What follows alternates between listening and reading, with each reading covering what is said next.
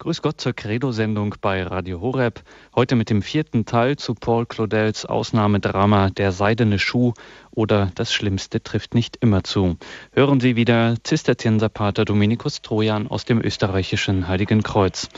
Mein Name ist Gregor Dornis. Ich grüße Sie aus dem Horeb-Studio in Berlin, besonders auch die Hörer von Radio Maria in Österreich und Südtirol und darf Ihnen hiermit ausdrücklich gratulieren, dass Sie bei uns eingeschaltet haben.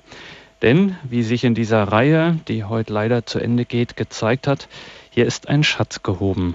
Und wenn man den seidenen Schuh oder gar Paul Claudel bislang nicht kannte, man fragt sich zwangsläufig, warum hat mir das bis jetzt niemand gesagt? Eins freilich muss man zugestehen, die leichteste Kost ist es nicht, aber wenn man sich darauf einlässt, sowas von wesentlich, sowas von einzigartig, sowas von packend, es verschlägt einem jede leichtfüßige Sprache. Der seidene Schuh ist kostbar und messerscharf. Bis heute gelten Inszenierungsversuche als Herkulesarbeiten selbst der größten Bühnenregisseure. Pater Dominikus Trojan aus Heiligenkreuz in Österreich führt uns etwas durch die Labyrinthe dieses modernen Klassikers und vor allem in die neuralgischen Pointen und blutroten Fäden des Stücks, die nur den grobschlächtigsten Klotz kalt lassen können. Pater Dominikus lehrt in Heiligenkreuz an der Päpstlichen Hochschule Metaphysik. Im dortigen Zisterzienserstift betet und arbeitet er als Mönch und er steht zugleich der altehrwürdigen Stiftsbibliothek vor. Und genau dort haben wir ihn nun am Telefon. Guten Abend, Pater Dominikus. Guten Abend, Herr Dornis. Pater Dominikus, auf der einen Seite sind wir natürlich ein wenig betrübt, dass es heute der vierte und letzte Teil zum seidenen Schuh von Paul Claudel ist. Nichtsdestoweniger und erst recht, wir sind sehr gespannt und freuen uns, Ihnen zuhören zu dürfen. Ihnen das Wort. Paul Claudel, 1868 bis 1955, der seidene Schuh. Begonnen in Paris im Mai des Jahres 1919 abgeschlossen in Tokio im Dezember des Jahres 1924. Der vierte und letzte Teil. Verehrte Hörerinnen, liebe Hörer, in einem seiner Romane, und ich gebe offen zu, das Zitat nicht nachgeschlagen zu haben, weil auch mich dieselbe heilige Faulheit Sacra Pigrizia bestimmt, jene Beschwerlichkeit, von welcher der heilige Thomas von Aquin zu Beginn der Summe wieder die Heiden im ersten Buch, dem vierten Kapitel schreibt, sie hätte Gott Anlass gegeben, jene höchsten Wahrheiten, deren Kenntnis zum Heile des Menschen notwendig seien und von dessen Vernunft, der menschlichen nämlich, an sich eingesehen werden könnten, nicht allein indessen des trägen Menschen Verantwortung liegen zu lassen, sondern als Draufgabe und zur Sicherheit sozusagen auch noch in der Autorität eines Offenbarungswortes mitzuteilen, womit also eine gesattelte Schwäche der menschlichen Natur, die Faulheit eben in den engeren Motivkreis des göttlichen Willens vorgerückt wäre. In einem seiner Romane also schreibt der niederländische Romancier Kees Noteboom, jeder Schriftsteller schreibe im Grunde dasselbe Buch. Wird nun nach dem Grund dieses Grundes gefragt, so mag einer sich denken, ob das formal oder material gemeint sei, also der Form oder dem Inhalt nach, doch scheint dabei offensichtlich zu sein, dass die Differenzen, in die das literarische Werkeln im Horizont des Gemeinsamen im Grunde eben auseinandergeht, eher ein Kasus des Stils als des Inhalts bleiben muss.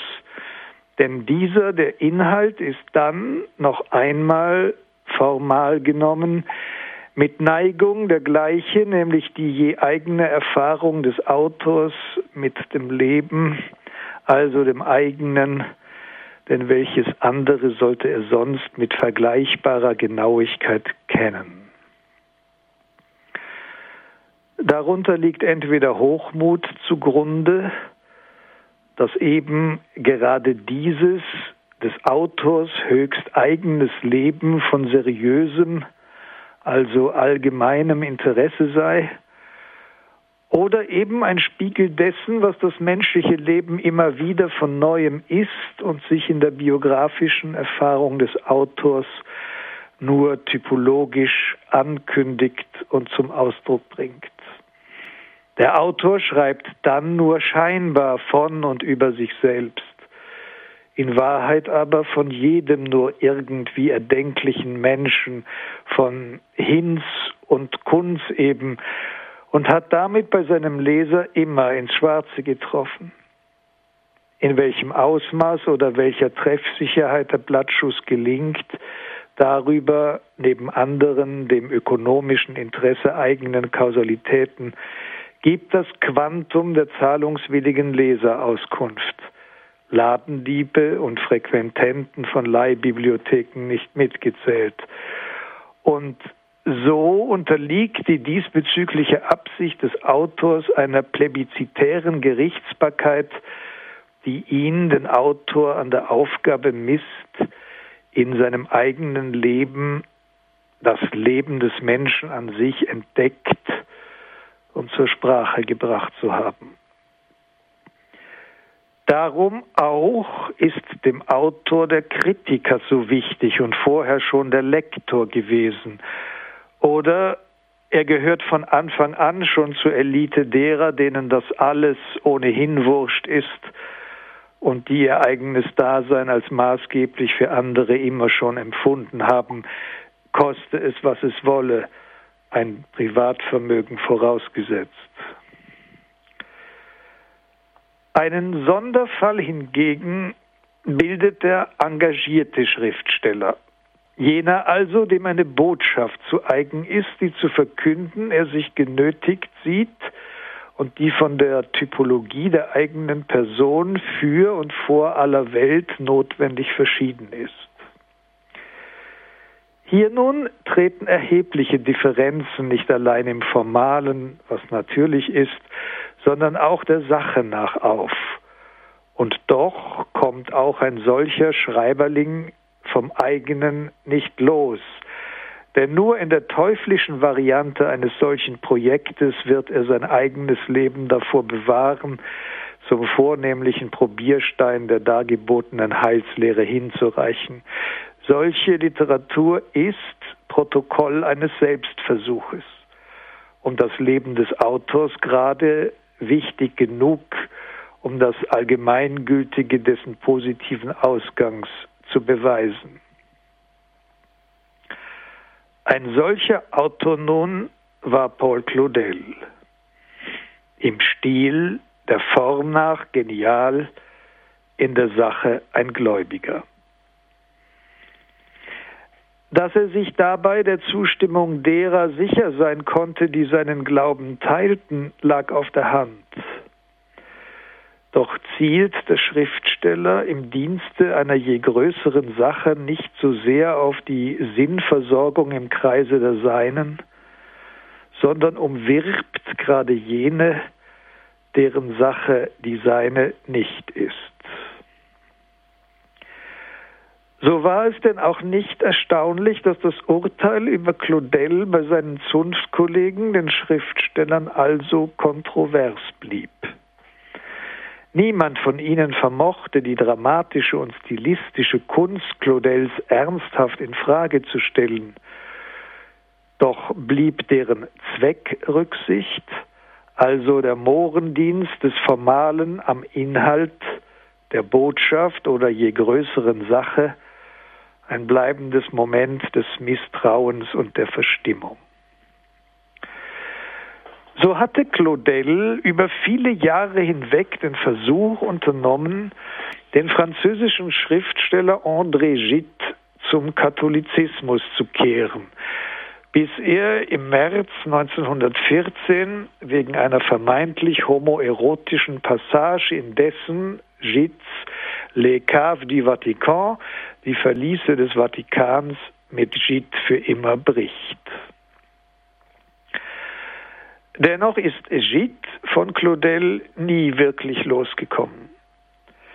Viele Jahrzehnte später, unter dem 28. Februar des Jahres 1943, schreibt Gide in sein Tagebuch, Zitat,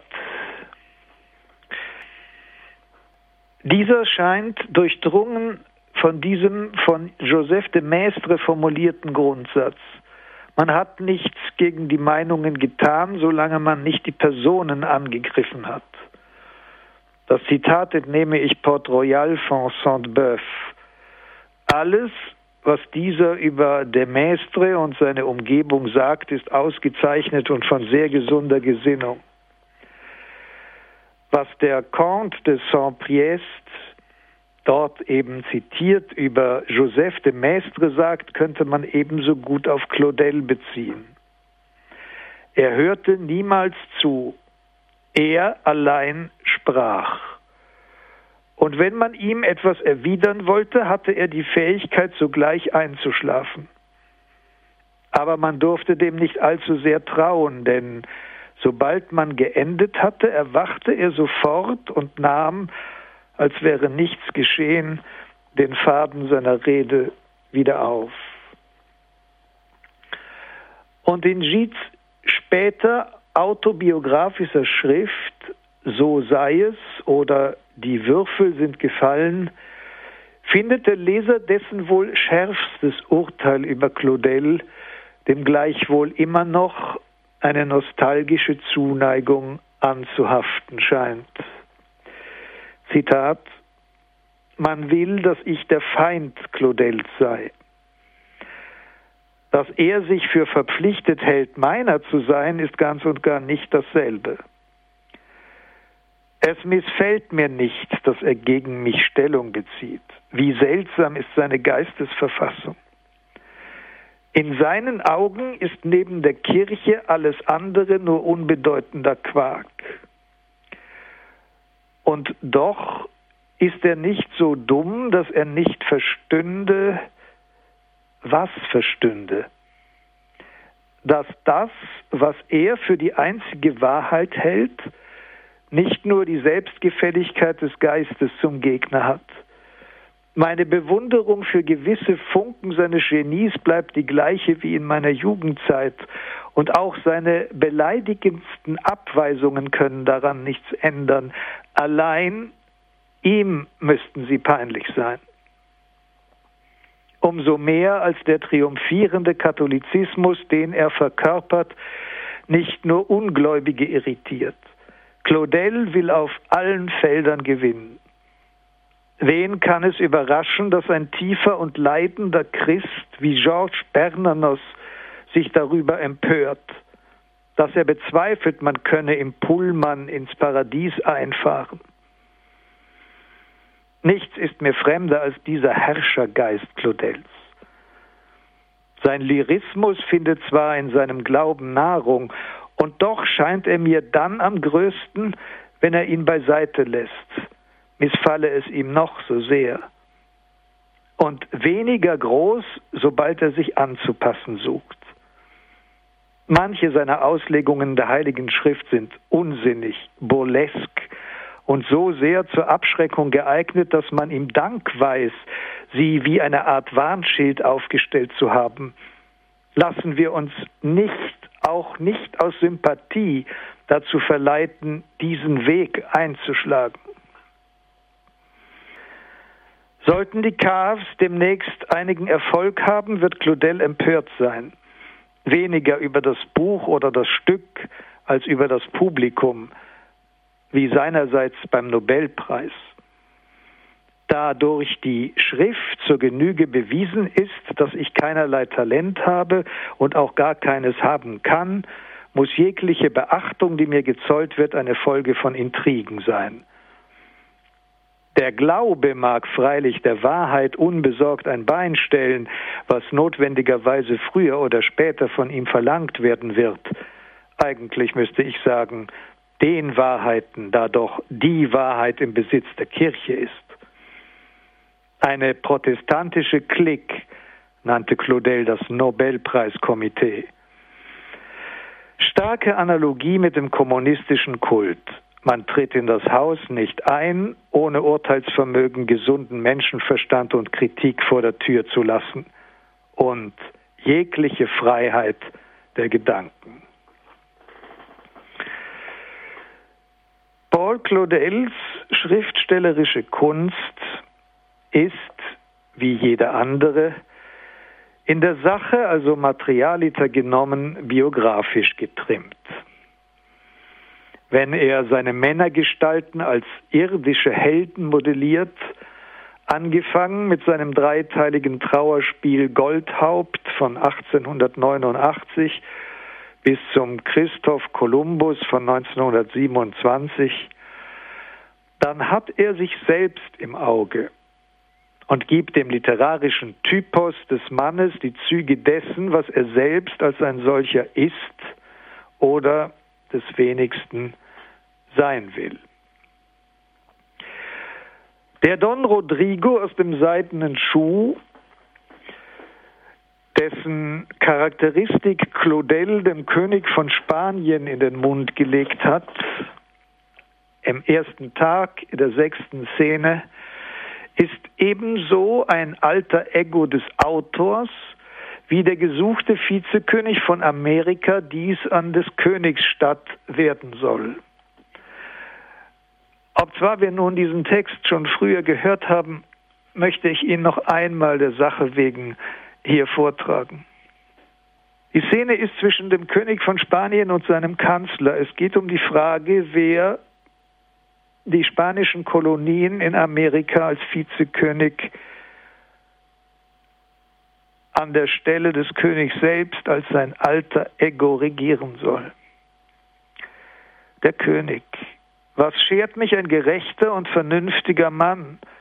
Sollte ich mir für ihn dieses Amerika und Indien vom Leibe reißen, so ungeheuerlich in der sinkenden Sonne, wenn er es nicht liebt, mit ungerechter, eifervoller Liebe? Kann er in Klugheit und in Recht sich dieser wilden tierischen Erde vermählen und um die schlüpfrige voller Gift und Verweigerung seine Arme schlingen? Ich sage, solches geschieht nur in Langmut und in Leidenschaft, in der Schlacht und im reinen Glauben. Denn welcher Mann, der bei Sinnen ist, zöge nicht das Bekannte dem Unbekannten vor und seines Vaters Acker dieser wimmelnden Wildnis.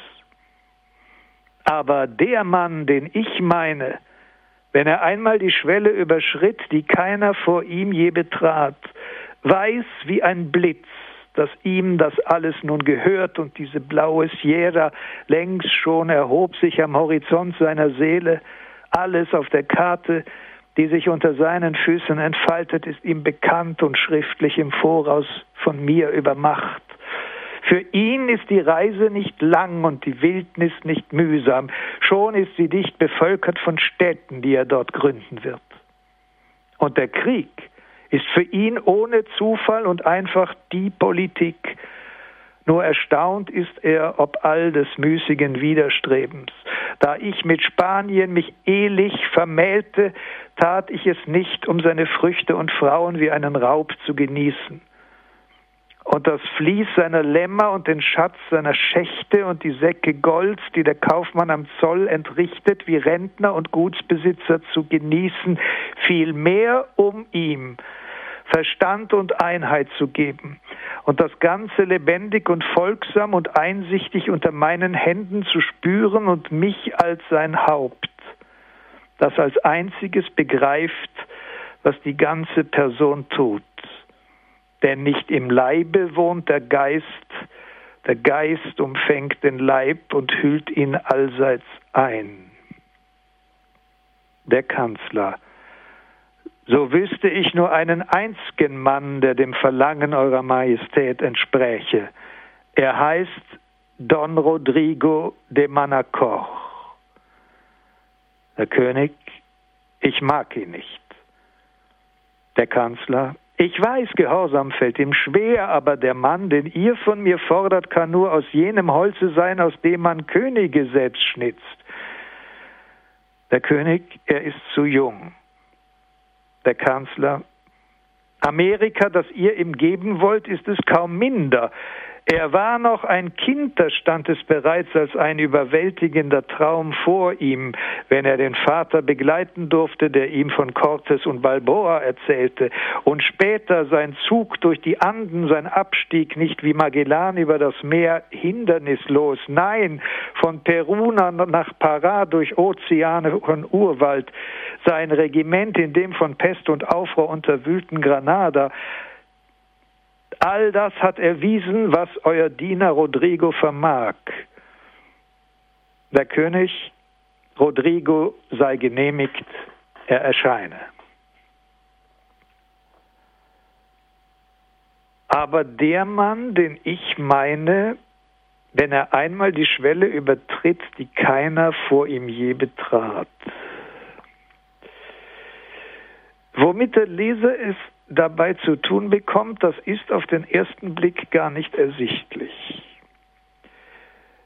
Wie Kolumbus war auch Claudel ein Mann, der schon von Berufswegen nicht nur ein Homo viator dem äußeren Umstand nach war, sondern um vieles mehr noch in seinem Inneren der Entdecker fremder Kulturen und Länder.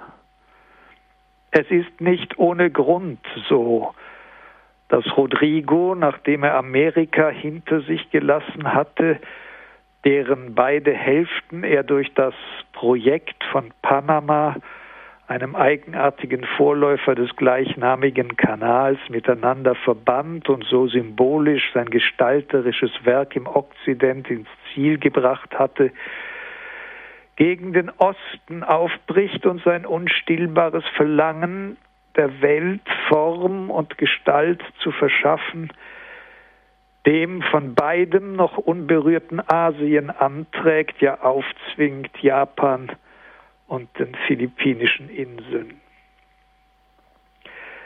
Schließlich wurde ja die Arbeit am seidenen Schuh in Paris begonnen, in Tokio abgeschlossen. Was aber liegt damit dem Typos des Heroen in Claudelscher Manier zugrunde? Die Antwort auf diese Frage birgt der 26. Gesang des Inferno in der göttlichen Komödie von Dante. Dort spricht Odysseus im achten Graben des achten Höllenkreises aus einer Doppelflamme, in der mit Diomedes zur Strafe wie zum Hass gemeinsam laufend, büßend wegen der Hinterlist des Pferdes, seine des Odysseus Seele sich einhüllt in der Flamme Brande, zu Dante über das letzte Seeabenteuer seines Lebens spricht. Zitat wir waren alt schon, ich und die Gefährten, als wir an jene Meeresenge kamen, wo Herkules die Zeichen aufgerichtet, damit die Menschen nicht weiter mehr führen. Zur Rechten ließ ich hinter mir Sevilla, zur Linken hat ich Keuter schon verlassen. O Brüder, sprach ich, die durch hunderttausend Gefahren hier im Westen angekommen an diesem eurem kurzen Lebensabend, der unseren wachen Sinnen noch verblieben, sollt ihr euch der Erforschung nicht verschließen, der Sonne folgend unbewohnter Länder. Bedenkt, aus welchem Samen ihr gekommen, ihr seid nicht da zu leben wie die Tiere, ihr sollt nach Tugend und nach Wissen streben. Ich machte die Gefährten so begierig durch diese kurze Rede auf die Reise, dass ich sie kaum noch hätte halten können.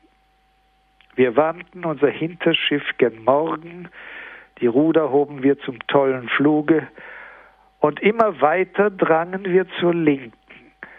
Und alle Sterne schon des andern Poles sah man zur Nacht und unsern schon gesunken, so dass er nicht mehr aus dem Meere tauchte.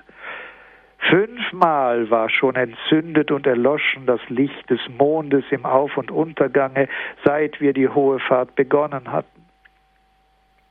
Da ist vor uns ein Berg emporgestiegen, in dunkler Ferne, der schien so gewaltig, wie ich es nie zuvor gesehen hatte. Wir freuten uns, doch ward es bald zum Unheil. Denn von dem neuen Lande kam ein Strudel und schüttelte des Schiffes Vorderseite. Dreimal ließ er es mit allen Wassern kreisen. Beim vierten Male ging das Heck nach oben, der Bug nach unten, wie es dem Herrn gefallen, bis über uns die Wogen sich geschlossen.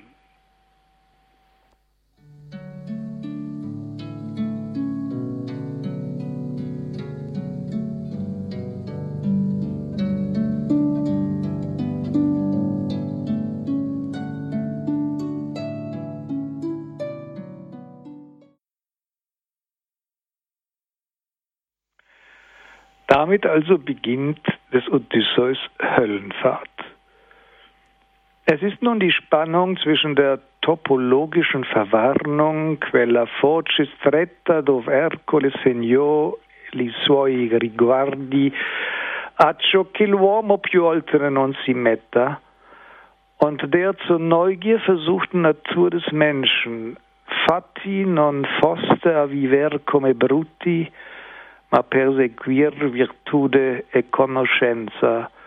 Ihr seid nicht da zu leben wie die Tiere, ihr sollt nach Tugend und nach Wissen streben, die einen Konflikt vorlegt, der jene Grenze anrührt, die der Neugier des Menschen vom Mittelalter gezogen und von der Renaissance geöffnet wurde.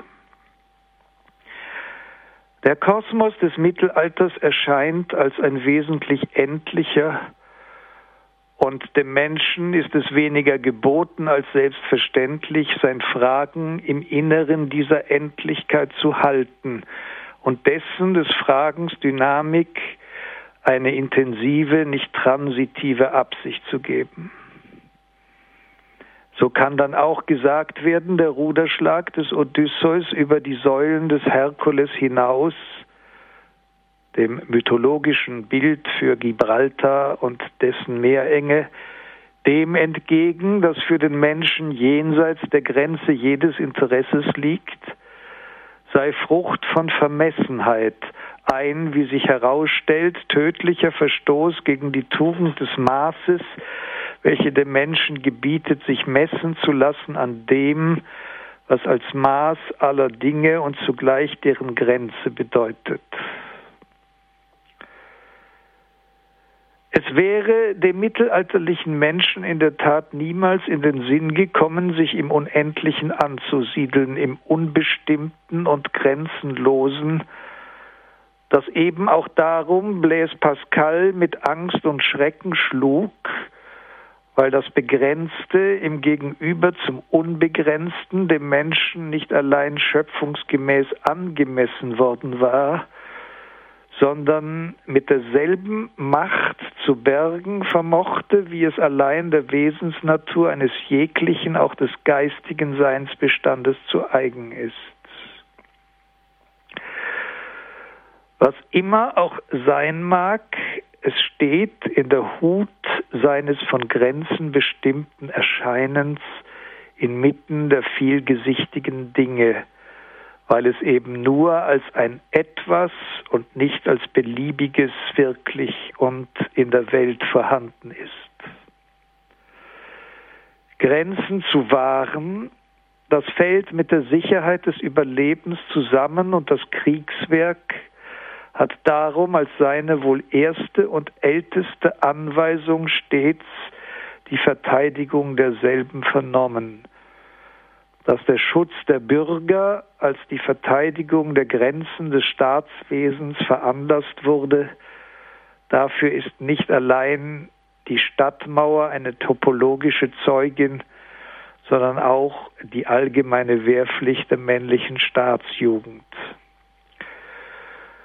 Antoine de Saint-Exupéry, der Schöpfer des kleinen Prinzen, hat in seinem weit weniger bekannten und noch weniger gelesenen Großroman Die Stadt in der Wüste, französisch Citadelle, die bergende und bewahrende Funktion der Grenze und alles Endlichen für den Menschen noch im 20. Jahrhundert wieder alles aus dem Lot gesprungen sein der Weltverhältnisse reklamiert und deren Verlust nostalgisch nachempfunden.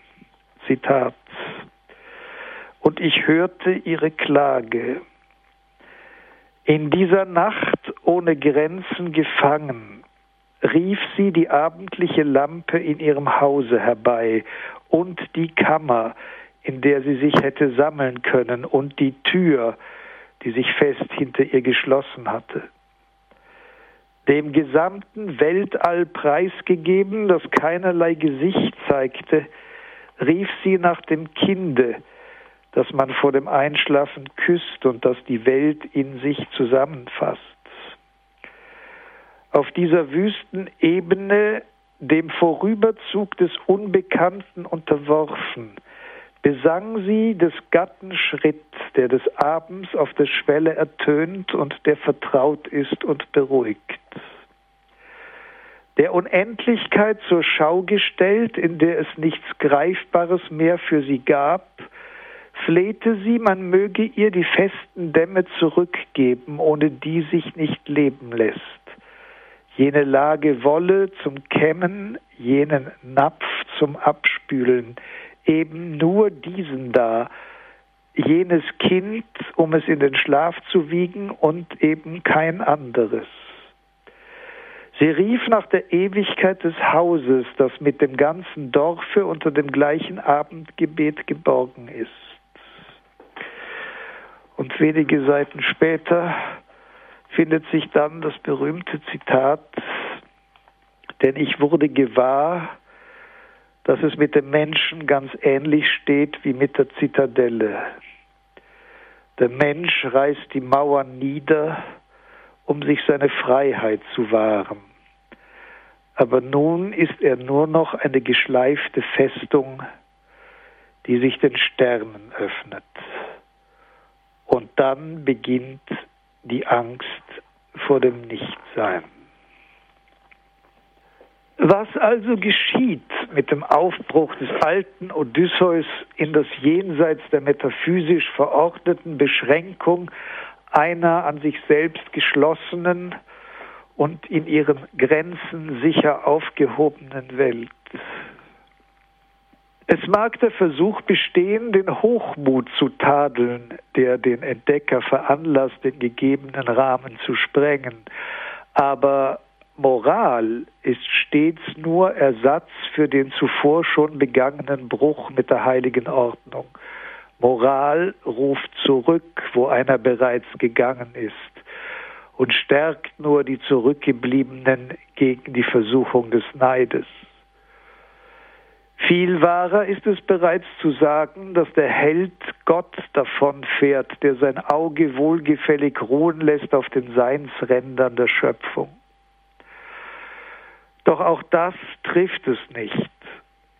Denn zöge der Mensch auch in die tiefste Finsternis, um Wohnung zu nehmen in ihr, so wäre vor Gott doch die Finsternis Licht und die Nacht wie der helligste Tag. So steht es im Psalm 139. Was hier jedoch tatsächlich verletzt wird, das ist jene Gesetzmäßigkeit, nach der ein geschlossener und in seinen Grenzen bestimmter Kosmos der Dynamik der Seele nur einen Auslauf gestattet, den nämlich in die Tiefen der Gründe, die alles hat, da zu sein, und in deren Abgrund Gott als das intimste Geheimnis aller Natur und aller Dinge sich gegenwärtig und erfahrbar macht. Der Aufbruch ins Unbestimmte, das jenseits der Grenzen der Welt sich ereignet, beruht schlicht auf einem Fehler des Denkens der darin sitzt, den Reichtum der Qualitäten mit der Gleichgültigkeit der Weite verwechselt zu haben, die selbst durch die unermächtlichste noch der Entfernungen an Wert nicht zunimmt, weil sie stets immer nur das Gleiche ohne Ende aufeinander türmt und zusammenzuzählen vermag. Es ist nicht schwierig, diese befremdliche Paradoxie zu begreifen, nach der ist einmal der Umschlag getan, kraft dessen einer die qualitativen Differenzen für Fragen der Entfernungen hält, Fernes mit einem Mal nahe kommt und nahe sich zur Unbestimmbarkeit und damit Unbedeutendheit entfernt. Denn schließlich wird von einem heute jedermann möglichen Winkelzug gesprochen. Dazu ist nicht weiter ein Schiff vonnöten und eine Crew von erfahrenen Gefährten. Es langt der Computer hin, um Hunderte von Freunden im Salon des eigenen Hauses zu sammeln, aus aller Herren Länder, von deren Verlockungen Odysseus überhaupt gar nichts wusste, und noch eben mit deren Nöten beladen, dem eigenen Nachbarn auf der Straße als einem völlig Fremden zu begegnen, den man nie gesehen hat, weil er aus einer ganz anderen Welt kommt. Und das eben ist die Verletzung der Ordnung der Wirklichkeit, die gebietet, sich des Nächsten zu erbarmen und das Entfernte diesbezüglich für unbedeutsam zu halten.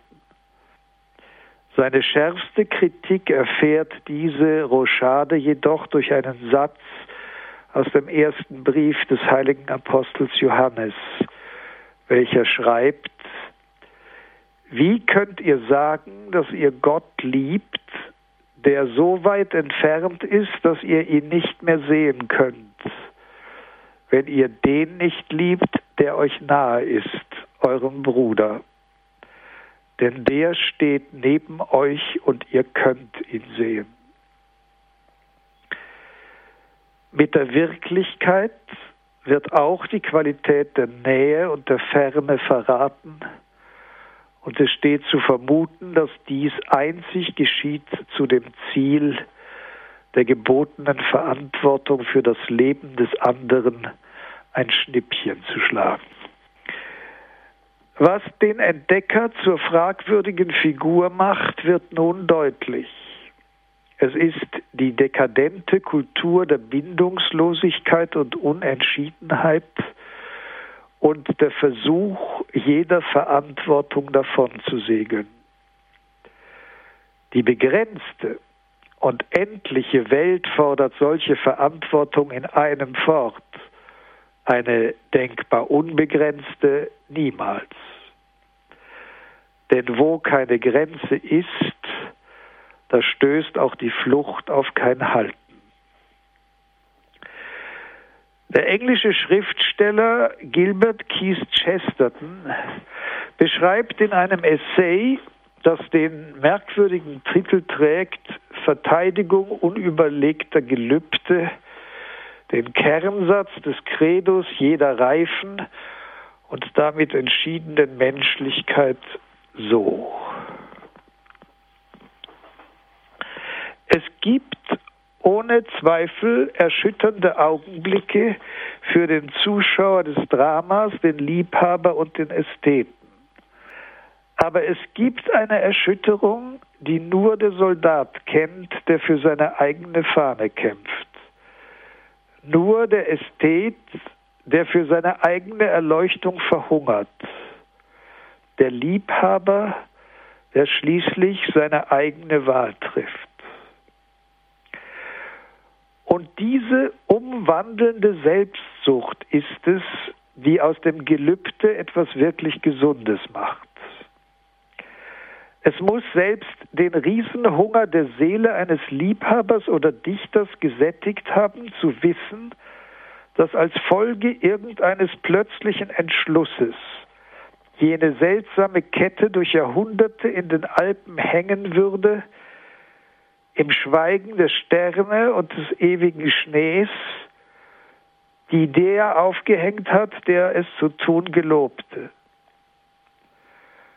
Um uns ist die Stadt der kleinen Sünden, voll Hintergässchen und Schlupfwinkeln.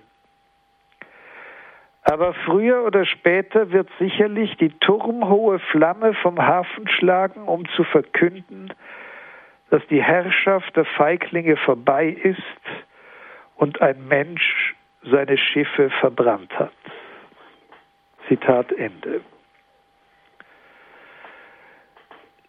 So leicht hin und so flüchtig also der welterfahrene Mensch sich als solcher ausgibt, so hat er seine weltgeschichtliche Bedeutung doch in einem Charakterzug gewonnen, der bei nur grober Betrachtung an ihm zunächst gar nicht auffällig ist. Und doch wirkt das geografisch Entfernte all seiner Ziele geradezu als ein Narkotikum jeder moralischen Absicht zum einen, zum anderen aber als Wille zur Macht. Es ist dem menschlichen Helden nämlich nicht selten zu eigen, als Fanatiker in Erscheinung zu treten.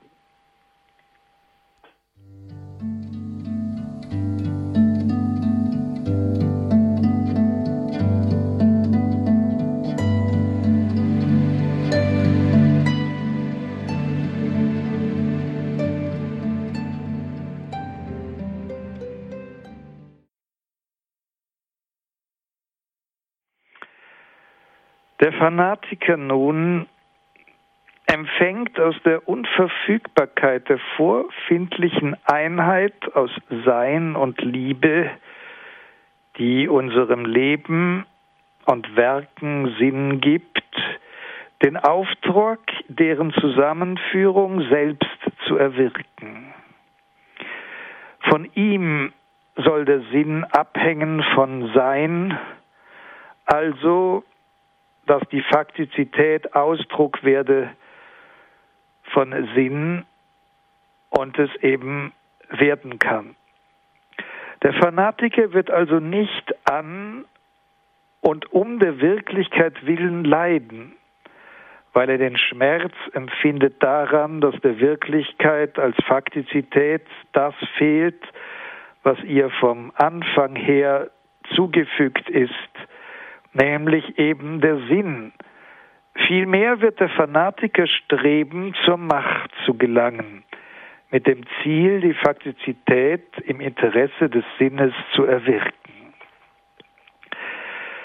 Da der Wirklichkeit von sich her im Auge des Fanatikers jedoch jeder Sinn fehlt, betrachtet er sie als neutrale Materie, als verfügbares Zeug seines Gestaltens, bei dem er ohne moralischen Aspekt vorangeht.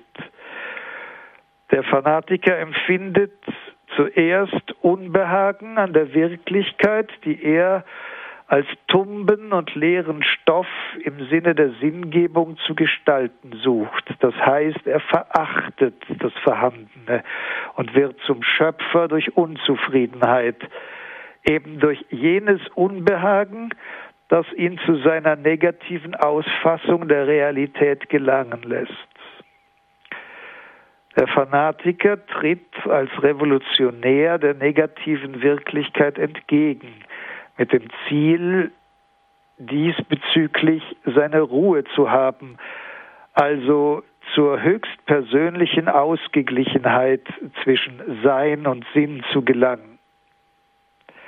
Ausgangspunkt, Medium und Ziel dieses ganzen fanatischen Treibens ist immer und überall der Fanatiker selbst. Alles, was ist, wird zu dessen Opfer, weil er es nicht sein lassen kann.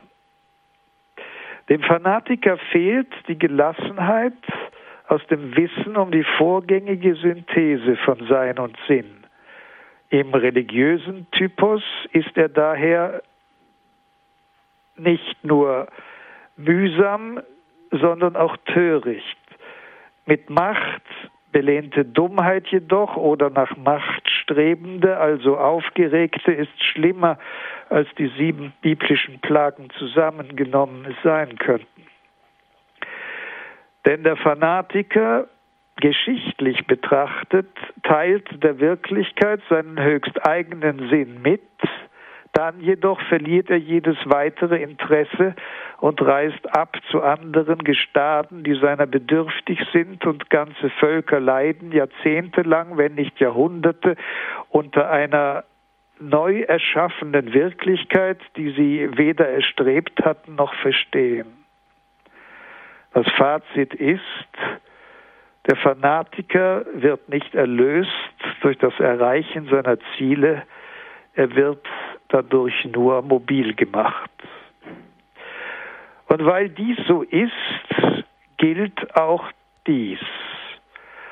Häufig erstrebt der Fanatiker die Vereinigung von Sein und Sinn nur für die anderen, die sein Unbehagen an der Natur der Lage gar nicht teilen und da ihm als dem Wirkenden die geschichtlich zu erwirkende Synthesis neutral präexistiert, unterliegt er selbst den gegen die Wirklichkeit gestellten Forderungen überhaupt ganz und gar nicht. So erklärt es sich, dass der Fanatiker hauptsächlich in Palästen lebt, von denen aus er für die negative Wirklichkeit Edikte erlässt, zur Gleichheit all derer Elemente im Minimum des Gehabens, also der Armut. Auch der Begriff der Macht unterliegt dabei einem geschichtlichen Wandel, in dem der Fanatiker selbst geschichtslos als Emotus immobile auftritt, sodass die Macht, nach der er heute strebt, die demoskopische Mehrheit ist.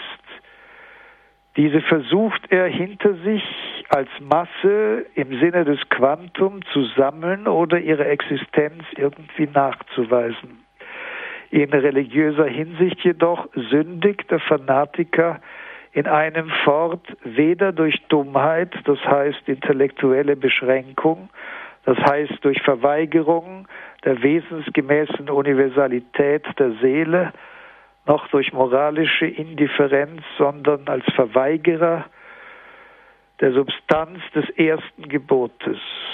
Ich bin dein Herr und dein Gott.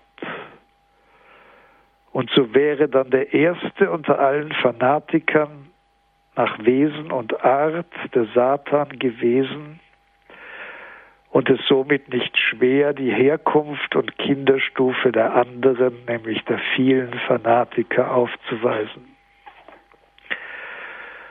Auch Rodrigo, der Held des seidenen Schuhs, ist ein Fanatiker dieses Zuschnitts. Und wenn es denn stimmt, dass in seiner Person sich das zusammennimmt, was Claudel selbst als das Gefahrvolle und Gefährdenden in seinem eigenen Charakter wahrnahm, so stellt sich spätestens an dieser Stelle drängend und drohend die Frage, wie denn herausfinden aus einer solchen ganz und gar gottlosen Orientierung, die einen hochbegabten und hochgemuten Menschen dann doch selbst in einer Welt, die als unendlich gedacht wird, an keinem Gestade ankommen und in keinem Herzen Ruhe finden lässt. Nach göttlichem Plan nun ist, es war vielfach zuvor bedacht worden, es die Frau, die von Gott her als Köder gelegt ist, um die merkwürdig geschlossene Weise des Existierens des Helden als Entdecker mit fanatischem Beischlag inmitten einer unbegrenzten Welt so zu öffnen, dass am Ende wie auch immer der Kosmos geschlossen sein mag, nach innen zu in ihm ein Fenster sich auftut zur Ewigkeit und der Held gerettet ist. Claudel hat im seidenen Stuh ein Motto vorausgestellt, das da lautet, Gott schreibt gerade auch auf krummen Zeilen ein vermeintlich portugiesisches Sprichwort, und Claudel erfindet hinzu ein Zitat aus dem heiligen Augustinus, das dann sagt, Gott schreibe auf krummen Zeilen gerade sogar die Sünden. Und hier nun muss abschließend ein Wort gesagt werden zu einem weit verbreiteten Missverständnis. Denn das, was schicksalhaft hereinbricht über das Leben des Rodrigo, in dem sich Doña Proessa als göttlicher Angelhaken bohrt in sein Fleisch, führt niemals und nirgends zur Sünde im eigentlich materialen Sinn. An keiner Stelle des Dramas verletzt Doña Proessa ihr Ehegelöbnis. Der körperliche Kontakt zwischen den beiden über alle Grenzen und Entfernungen hinweg Liebenden ist auf einen einzigen flüchtigen Kuss beschränkt. Die Treue wird gehalten der Glaube vollendet, wie der heilige Paulus an Timotheus schreibt. Und so kann es nicht anders sein, als dass auch der Siegespreis bereit liegt. Sowohl Dona Proessa als auch Don Rodrigo sind nicht im eigentlichen Sinn materiell an ihrer so merkwürdigen und ungewöhnlichen Beziehung zu Sündern geworden. Wenn denn überhaupt ist Rodrigo einer, der von Gott los ist, weil eingeschlossen in eine selbstsüchtig von ihm verstandene Welt, deren Grenzen er stets und immer niederreißt und damit sich desto mehr Gott abwendet. Doch bleibt Donja Proessa tugendhaft, so schwierig ihr Leben darum auch ist. Die einzige wirklich böse Gestalt, die im seidenen Schuh auftritt, ist Don Camillo, der zweite Ehemann der Dona Proessa.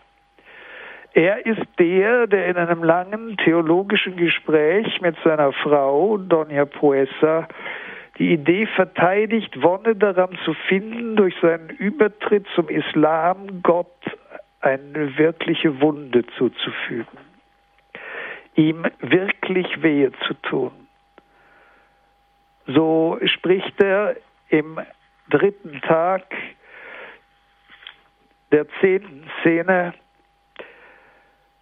indem er beide Fäuste gegeneinander schlägt, schlage ich mit einer unendlichen Kraft, so tue ich mir unendlich weh. Folglich wenn ich der Begrenzte nur standhaft bleibe, stelle ich der Allmacht eine Schranke entgegen.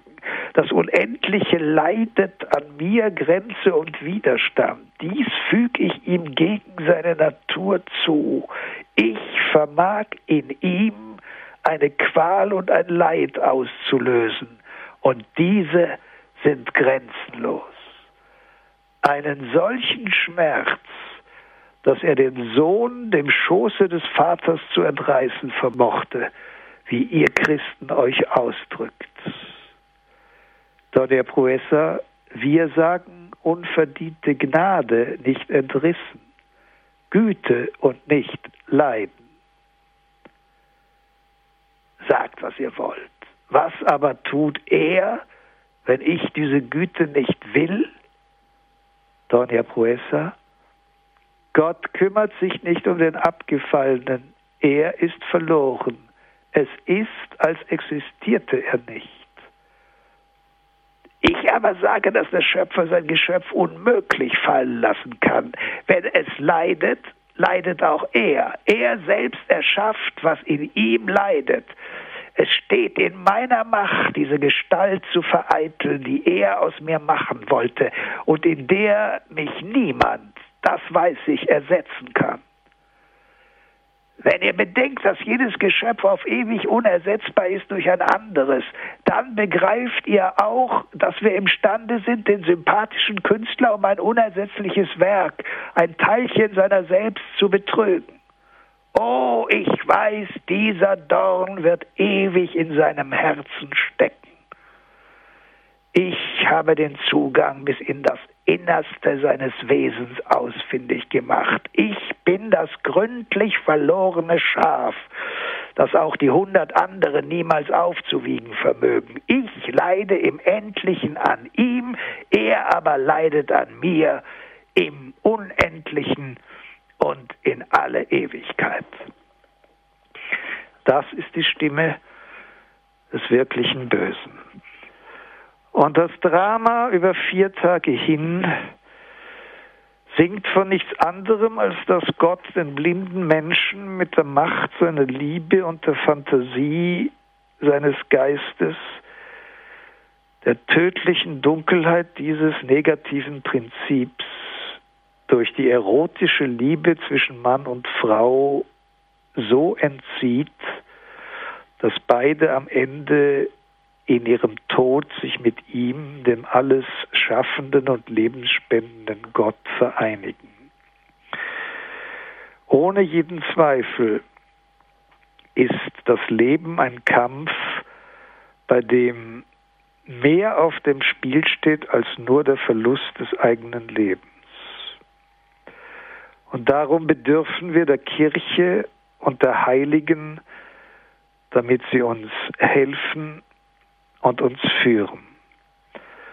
Und so schließt sich der Kreis mit jenem Gebet, das die Mönche von Heiligenkreuz beten, wenn sie ihr Klaustrum verlassen, da es angebracht ist auf der rechten Seite der Pforte in Stein gemeißelt. Und mit dem Donja Puesa am Anfang der Handlung den Ritus begleitet, indem sie ihr Schicksal in der Form ihres Schuhs aus Seide in die Hände der Madonna legt. Es ist das Gebet des ewigen Menschen, der in der Welt steht als einer, der ihr Geheimnis nicht durchschaut, der dennoch aber in ihr sich entscheiden muss für die Wahrheit und Verantwortung zu tragen hat für das Gute. Gestatte nicht, erlauchte Pförtnerin, dass ich für dieses Haus, des Türe du bewachst, ein Anlass werde des Niedergangs, dass ich den Namen, den du mir zu tragen gabst, verrate und in den Augen derer, die mich lieben, aufhöre, ehrenwert zu sein. Ich danke Ihnen fürs Zuhören.